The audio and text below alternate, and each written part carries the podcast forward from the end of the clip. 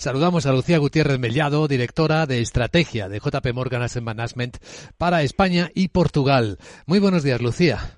Hola, buenos días a todos, ¿cómo estáis? ¿Qué perspectivas nos traéis? Bueno, pues la verdad que tampoco ha cambiado mucho nuestra visión con respecto al trimestre anterior. Eh, el principal foco sigue siendo la inflación y dependiendo de cómo evolucione, pues veremos qué pasa con los bancos centrales y, y eso claramente tendrá un impacto en el crecimiento. Dicho esto, nosotros seguimos, pensamos que en Estados Unidos es verdad que parece que la inflación ha tocado techo, pero la bajada va a ser muy gradual y que el año que viene, bueno, pues hasta vamos a continuar viendo niveles de inflación por encima de los bancos centrales, aunque más bajos, lógicamente, que lo que hemos visto este año. Y en Europa es verdad que parece que todavía no ha tocado techo y encima, eh, bueno, pues el, eh, la guerra entre Rusia y Ucrania que se está alargando, pues claramente va a tener un impacto eh, negativo en la inflación en, en, Europa. Por lo tanto, en este escenario, los bancos centrales van a continuar subiendo tipos y vamos a ver un crecimiento más lento en los próximos meses. Así que con estos elementos esenciales como eje, Veamos las estrategias posibles o que pueden ser más interesantes en este escenario en renta variable primero. Bueno, nosotros en renta variable es verdad que llevamos un tiempo cautos. Estamos en un entorno de menor crecimiento, donde la inflación, como acabo de comentar, bueno, pues eh, sigue sin estar controlada y los bancos centrales eh, aplicando eh, subidas de tipos. Entonces, desde el mes de marzo, bueno, desde, perdón, en, desde enero empezamos a reducir posiciones en renta variable.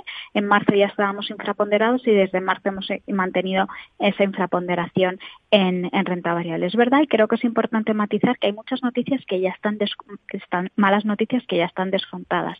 Pero hay otra, eh, pero eh, la razón por la que seguimos infraponderados en renta variable es que nos parece que el mercado está siendo eh, demasiado optimista con el crecimiento de beneficios y nosotros ahí sí que esperamos revisiones a la baja porque en un entorno de crecimiento más lento, lógicamente también tenemos que ver un crecimiento de beneficios más, más lento. Con lo cual, en renta variable, de momento cautela y estamos infraponderados. Y estamos hablando igualmente de tanto del mercado estadounidense como del mercado europeo y de emergentes.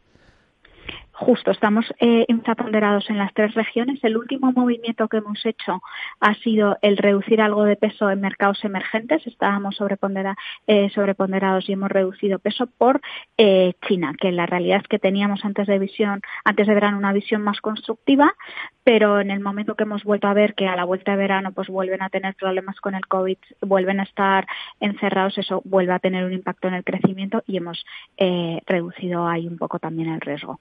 ¿Y en renta fija, Lucía? Bueno, pues yo creo que en renta fija, eh, como todos sabéis y hemos comentado en muchas ocasiones, nosotros lo que hemos ido haciendo este año, veníamos de una posición muy baja en renta fija de gobiernos y cuando han ido empezando a subir las tires, pues poco a poco hemos empezado a comprar, sobre todo renta fija americana, donde es donde el Banco Central, entre el Banco Central, entre la FED y el Banco Central Europeo, ha sido más agresivo la FED, ¿vale? Entonces ahí hemos empezado a comprar y ahora mismo, pues te diría que estamos en neutrales en renta fija, en, en, en renta fija de gobierno, sobre todo con esa posición en renta fija eh, americana.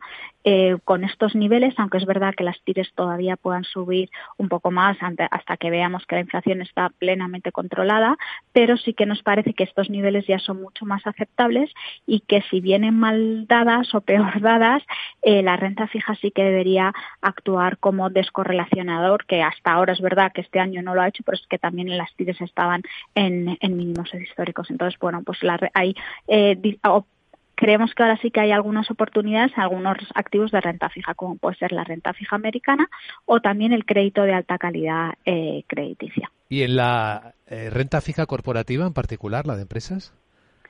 Pues eh, ahí también vemos valor. Dentro de renta fija corporativa eh, preferimos eh, investment grade frente a high yield.